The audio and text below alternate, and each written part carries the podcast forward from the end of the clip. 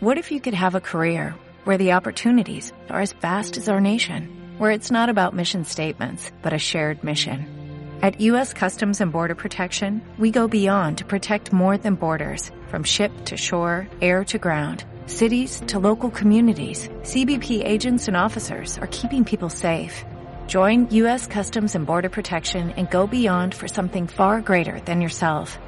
Learn more at cbp.gov/careers. En la hora de la verdad, el invitado del día presenta con subsidio, con todo lo que te mereces.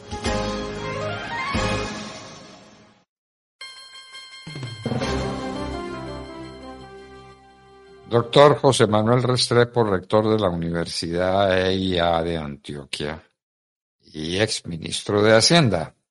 Muy buenos días. Buenos días, doctor Fernando. Un saludo muy especial a usted y a toda la audiencia. Bueno, estamos muy preocupados, como sabemos que lo está usted, con el curso que ha tomado la economía colombiana. A estas alturas no sabemos cuál fue el comportamiento final del PIB el año pasado. No sabemos si usted tenga noticia que nosotros no tenemos. Pero es algo parecido, usted nos dirá, al 1%. Una verdadera catástrofe. Una verdadera catástrofe. El país, para ser viable, necesita crecer por lo menos al 5%. Y ahora el gobierno toma el presupuesto nacional y lo convierte en, una especie de de juego eh, donde Gustavo Petro hace lo que le da la gana. El presupuesto lo tiene que hacer el Congreso de la República. Háblenos sobre estos temas, doctor Restrepo, la caída de la economía colombiana y la disposición que hace Gustavo Petro de 13 billones de pesos, donde no va a respetar la voluntad del Congreso, sino que se va a tener a su propio eh, carácter bien complicado. Adelante, doctor Restrepo. Pues, doctor Fernando, tal vez lo primero y, y, lo que usted señalaba es evidentemente una preocupación, la desaceleración en el crecimiento de la economía colombiana, que era previsible como sucedió en el mundo, pero que en el caso colombiano va a ser una desaceleración significativamente más fuerte. Como usted lo acaba de decir, yo no tengo el dato, pero puedo señalar que va a estar cerca del 1% el crecimiento del año 2023 un crecimiento muy mediocre, para ser franco, y el problema quizá ni siquiera es ese crecimiento, sino lo que se estima para este año 2024, en donde en el mejor de los mundos sería el 2%, que igualmente es mediocre. El problema de eso, como lo acaba de señalar usted, es que cuando uno crece muy poco, pues en el fondo no tiene capacidad ni para generar empleo, ni para generar recursos de recaudos tributarios que permitan que se logren las inversiones productivas y las inversiones sociales que necesita un país y un país como el nuestro. Esa situación es quizá más preocupante, la suma de dos años muy bajos en materia de crecimiento económico. Y entonces uno se pregunta, ¿por qué? Entonces uno ve que el gran motor del crecimiento de una economía como esta es la inversión privada. Representa cerca del 80% de la inversión del país. Si ese motor de crecimiento, como sucede en este momento, lleva tres trimestres en terreno negativo, pues ahí hay una, una turbina que no se prendió y que tiene un impacto muy importante en materia de crecimiento y en materia de desarrollo del país. Ahí hay una preocupación y entonces ahí esto se liga con el tema del presupuesto, porque la otra turbina con la cual un país pudiese ayudar en el crecimiento es la turbina de la ejecución de la inversión pública. ¿Y qué encontramos allí? Encontramos primero que es una muy baja capacidad de ejecución, como sucedió en el 23, la peor ejecución en inversión, por lo menos en los últimos 15 años, algo inaceptable realmente, pero adicionalmente a esto, y eso es lo que estamos viendo recientemente, hay una problemática, un error, un error importante, en donde históricamente el país expide un decreto de liquidación del presupuesto del 2024 se hace en los últimos días del año pasado, como se ha hecho todos los años, pero ese decreto de liquidación, a diferencia de lo que sucedió en los años anteriores, es un decreto de liquidación que no se,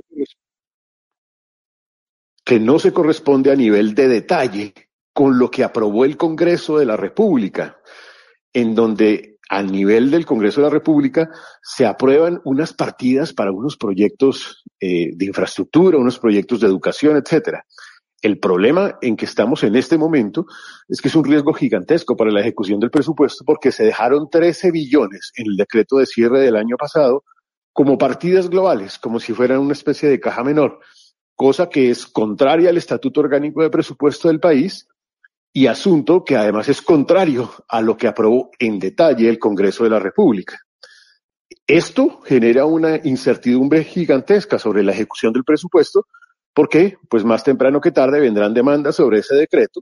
Entiendo que ya hay una ante el Consejo de Estado, con el riesgo de que se caiga el decreto, se ponga en entredicho la ejecución presupuestal y terminen en vilo 13 billones que deberían ir dirigidos a universidades, al desarrollo de carreteras, de infraestructura, a cumplir con obligaciones de vigencias futuras que usted sabe son garantías que el Estado le da a los inversionistas alrededor de proyectos de concesiones y de APPs. Y este es un, un, problema muy complejo realmente para la dinámica del país. Son más de 100 proyectos que están afectados en este momento, más de 50 megaproyectos del país a lo largo y ancho del territorio nacional, muchas inversiones de universidades públicas en entredicho por una decisión que yo creo que fue una decisión equivocada, terriblemente equivocada, y que además, como lo dije antes, contrario al estatuto orgánico del presupuesto. Entonces, esa que tendría que ser la otra turbina de crecimiento, pues tiene en este momento una debilidad muy importante.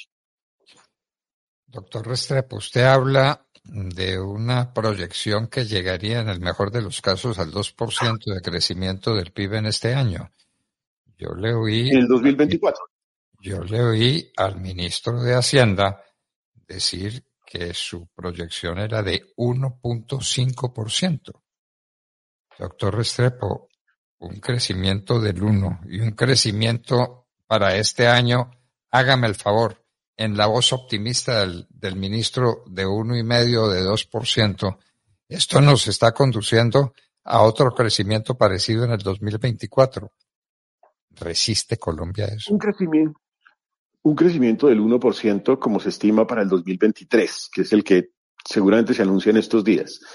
Y de este año de uno y medio o incluso de 2%, es un crecimiento muy mediocre. Y es un crecimiento que lo único que va a generar es, como ya lo vimos en la presentación del plan financiero, elevación del déficit fiscal. Porque es que cuando uno crece poco, y es importante que el oyente lo sepa, cuando uno crece poco, pues también tiene menos probabilidad de generar recaudo fiscal, porque es que el recaudo fiscal depende del crecimiento. Hay recaudo fiscal porque a las empresas les va bien. Si a las empresas no les va tan bien, pues no hay recaudo fiscal. Y si no hay recaudo fiscal, se afectan las finanzas públicas. Como está sucediendo en el plan financiero, que se elevó el déficit fiscal y se elevó el nivel de deuda pública respecto del PIB después de tres años, en donde se redujo el déficit fiscal, incluso hasta lograr casi que el superávit primario el año pasado, y dos, donde se redujo la deuda pública incluso por debajo del nivel mínimo denominado ancla de deuda pública con respecto al PIB. O sea, se había logrado un avance después de la pandemia importante en tres años y ahora estamos viendo de nuevo aumento del déficit fiscal y aumento de la deuda pública proyectada para este año. ¿Por qué? Pues porque no hay crecimiento. Es que si no hay crecimiento, si no tenemos ambición por crecer, pues va a ser muy difícil que el país tenga recursos para invertir, que el país tenga dinámica para generar empleo. Y el empleo más temprano que tarde, como ya está sucediendo en los últimos meses del año pasado, pues ya se está afectando, ya se está generando menos empleo y hay menos nivel de ocupación en los distintos sectores de la economía.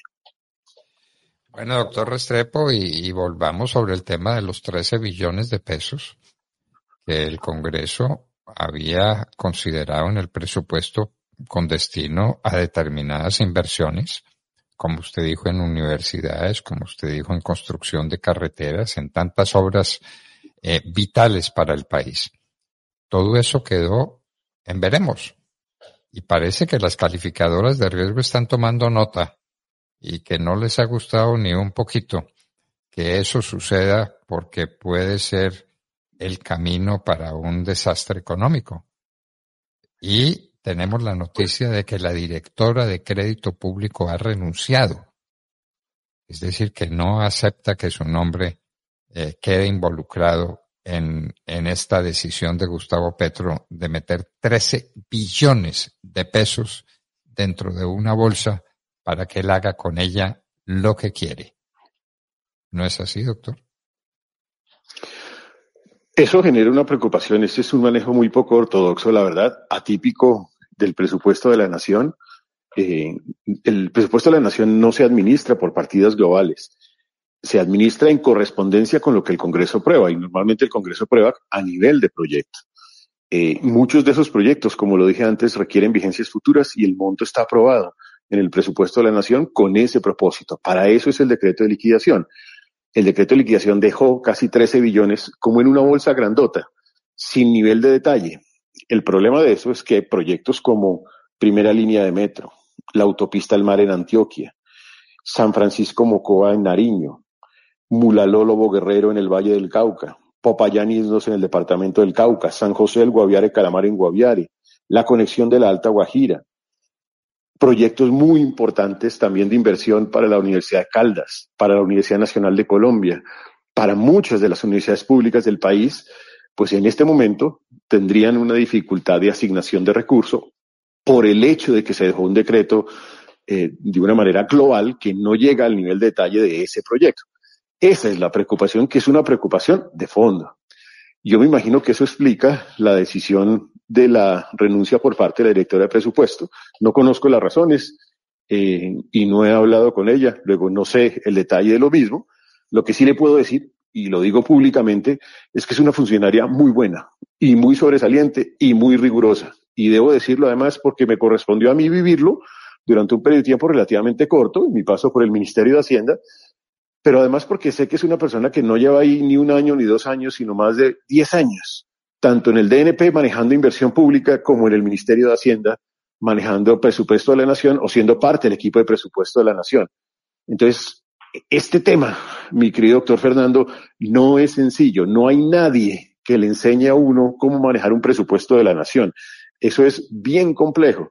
Y este tipo de funcionarios, pues son funcionarios que por la experiencia de décadas dominan el manejo del presupuesto de la nación. Es triste perder una funcionaria de esa dimensión personal y profesional y con la experiencia que tiene en el ejercicio del manejo del presupuesto de la nación.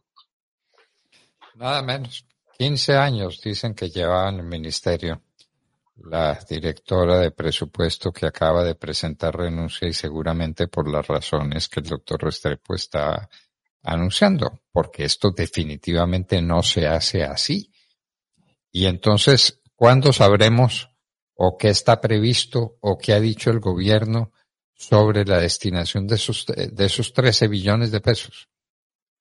Tendremos que saberlo algún día, ¿no? ¿Qué se va a hacer con ellos?